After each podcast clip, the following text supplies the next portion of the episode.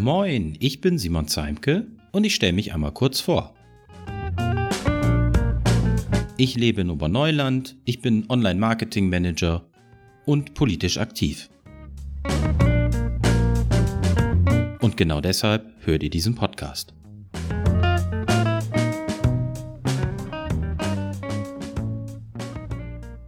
Moin zur dritten Folge meines Podcasts. In dieser Woche war Verkehrsausschuss und Deputationssitzung, alles an einem Tag. Von daher war die Woche etwas voller als normal. Im Verkehrsausschuss, äh, der auch sich um Umweltthemen und Stadtentwicklung kümmert in Oberneuland, haben wir über Hundeauslaufflächen gesprochen. Ein Thema, was, glaube ich, viele in Oberneuland interessiert, denn es kommt dort ja immer wieder zu Problemen. Wir haben aber auch über Verkehrszählungen und Querungshilfen gesprochen. In der Deputation ging es wie immer in der letzten Zeit um das Thema Corona und Impfungen. Starten wir aber mit dem Verkehrsausschuss. Hundeauslauf in Oberneuland. Das ist kompliziert. Als ländlich geprägter Stadtteil ist äh, Oberneuland natürlich beliebt bei Hundehaltern, nicht nur von denen, die hier leben, sondern auch von Leuten, die hierher kommen. Das führt immer wieder zu Problemen, vor allem wenn die Hunde nicht angeleint sind. In der letzten Zeit konnte man das häufiger auch in der Zeitung lesen, dass Hunde Rehe angefallen haben oder auch Nutztiere.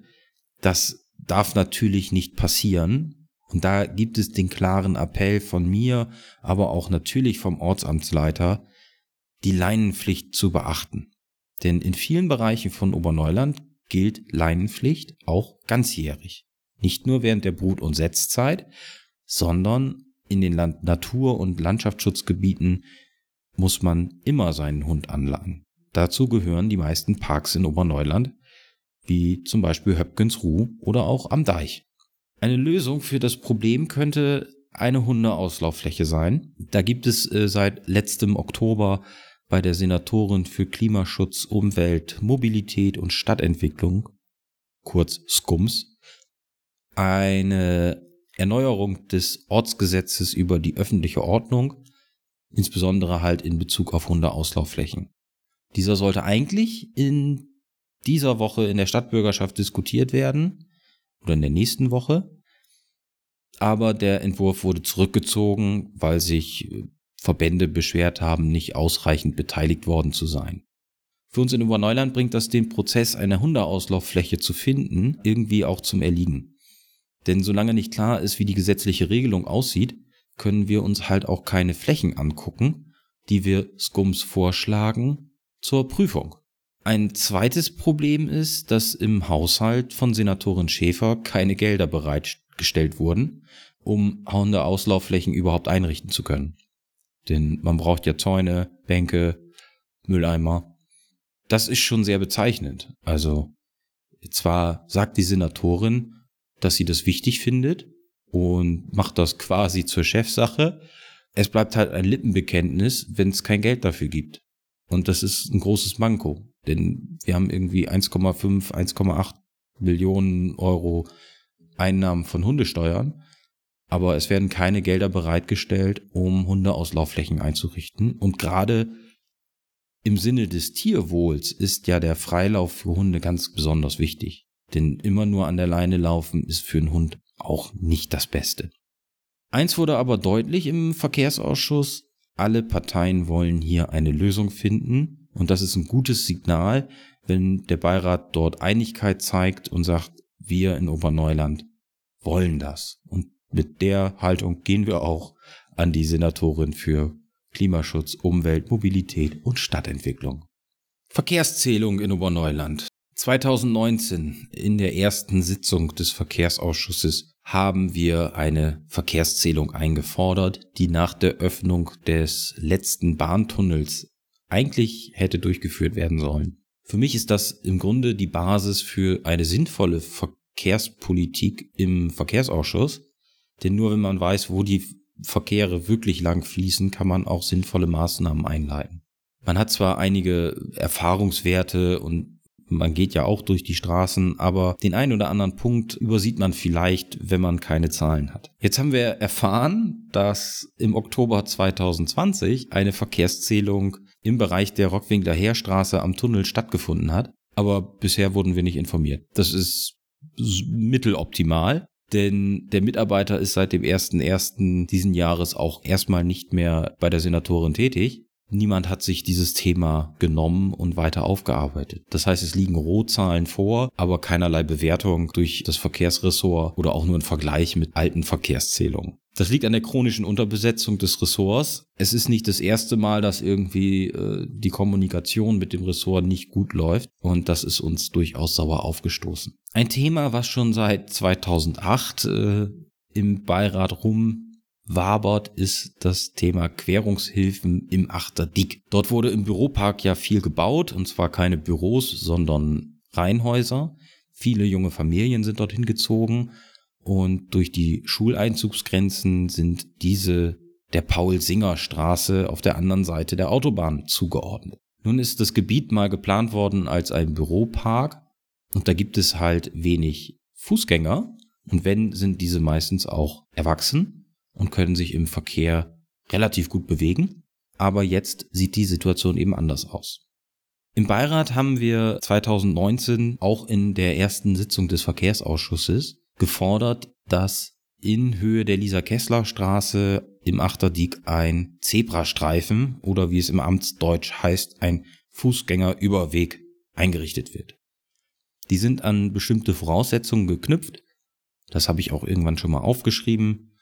Und es war dort auch eine Verkehrszählung notwendig und die hat leider ergeben, dass die rechtlichen Voraussetzungen für einen sogenannten FGÜ nicht gegeben sind. Wir haben aber damals schon mit dem ASV, also ich und Matthias Krog, der Ortsamtsleiter, haben mit dem ASV schon mal besprochen, was wir alternativ denn für Optionen haben. Eine ist die Fahrbahnverengung mit so Barken im Klebebordverfahren.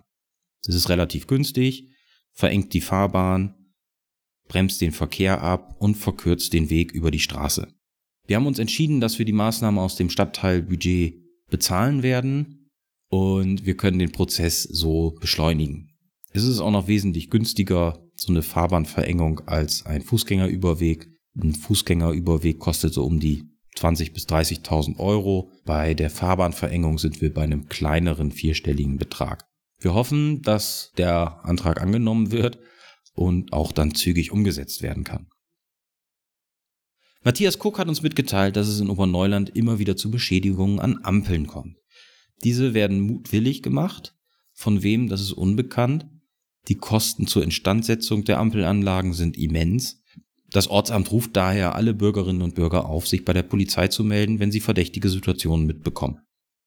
Gleiches gilt für die Situation im Bahnverkehr. Da hat es in letzter Zeit zwei äh, Eingriffe gegeben, wo Betonplatten und Steine auf die Schienen gelegt wurden. Das ist gefährlich, es ist ein schwerer Eingriff in den Bahnverkehr und eine Straftat.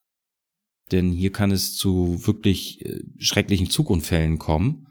Also auch hier gilt, wer etwas beobachtet, soll bitte die Polizei unter 110 informieren. Beim Thema Rehkitzsuche, das hatten wir Ende letzten Jahres schon auf der Tagesordnung, ähm, haben Gespräche stattgefunden mit dem Landwirtschaftsverband und dem Verein Rehkitzsuche Fischerhude. Unser Ziel bleibt es weiterhin, die Rehkitzsuche in Oberneuland zu unterstützen und zu stärken. Da bleiben wir dran. Am Dienstag war dann noch der Depo-Dienstag. Die Gesundheitsdeputation hat getagt. Und wie so oft war das beherrschende Thema Corona der Impfstoff von AstraZeneca. Häufig ist derzeit über den Impfstoff von AstraZeneca in den Medien zu lesen. Es geht von geringerer Wirksamkeit bis zu Impfnebenwirkungen. Die Berichte führen sogar dazu, dass Bürgerinnen und Bürger lieber auf eine sofortige Impfung verzichten, statt den Impfstoff von AstraZeneca in Anspruch zu nehmen. In Berlin ist damit der Impfstoff wohl ein Ladenhüter von 30.000 Dosen, die geliefert wurden, konnten gerade mal knapp 1000 verimpft werden. Größter Kritikpunkt in der Diskussion ist die Wirksamkeit. Diese liegt bei AstraZeneca bei 60 Prozent. Andere Impfstoffe haben eine Wirksamkeit von 90 Prozent plus. Doch ähm, diese Zahlen, die sind nicht ganz so einfach zu vergleichen und es gibt ein Problem mit dem Begriff Wirksamkeit. Viele denken, dass es heißt, dass sich äh, trotzdem vier von zehn Personen äh, anstecken. Und deshalb lohnt es sich zu gucken, was Wirksamkeit bei Impfstoffen bedeutet. Das Problem des Begriffs Wirksamkeit ist bekannt. Beispielsweise bei der Grippeimpfung. Wenn diese eine Wirksamkeit von 50 Prozent hat, heißt das eben nicht, dass dieser Impfstoff bei der Hälfte der Geimpften nicht wirkt. Es bedeutet Folgendes. Unter den Geimpften gibt es nur halb so viele Fälle wie unter Nicht-Geimpften. Die Zahl entsteht in, also in einem Vergleich zwischen der Personengruppe der Geimpften und der nicht geimpften Person. Im Grunde genommen ist es ein Vergleich des Risikos zwischen diesen beiden Gruppen. Risikoforscher schlagen auch vor, einen anderen Begriff zu nutzen, beispielsweise relative Risikoreduktion. Ich verlinke euch in den Show Notes äh, zum Podcast auch einige Artikel zu dem Thema, dann könnt ihr das auch noch gerne nachlesen. Bei AstraZeneca ergibt sich die Wirksamkeit aus den Unterlagen, die bei der Zulassungsbehörde EMA eingereicht wurden. Diese waren nicht ganz so umfangreich, denn es ging um Zeit bei der Zulassung. Man wollte schnell eine Zulassung. Das ist auch vollkommen in Ordnung. Mittlerweile haben neuere Studien der Universität Oxford darauf hinweisen lassen, dass der Impfstoff noch wesentlich äh, wirksamer ist als diese 60 Prozent. Insbesondere, wenn die erste und zweite Impfung mindestens zwölf Wochen auseinander liegen. Für alle bisher zugelassenen Impfstoffe gilt, dass in den Studien keine vollständig geimpfte Person mit Covid-19 ins Krankenhaus musste und keine vollständig geimpfte Person an Corona verstarb. Also auch für AstraZeneca. Es ist kein Impfstoff zweiter Klasse. Darauf liegt eben auch Christian Drosten Wert.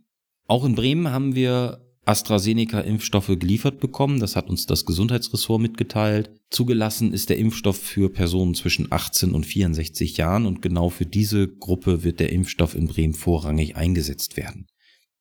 An der grundsätzlichen Impfreihenfolge, wie sie die STIKO, die Ständige Impfkommission, vorschlägt, wird sich also nichts ändern.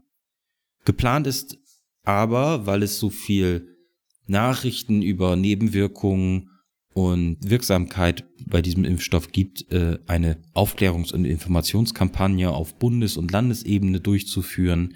Es scheint wohl so, dass vor allem bei jüngeren Menschen es zu einer starken Immunantwort kommt.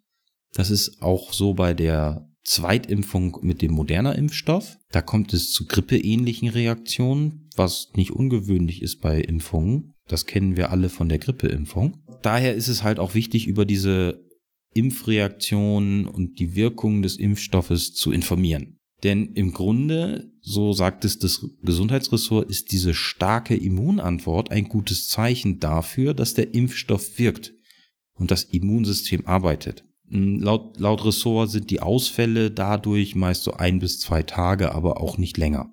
Ein Vorteil von AstraZeneca scheint zu sein, dass er zu einer sterilen Immunität führt.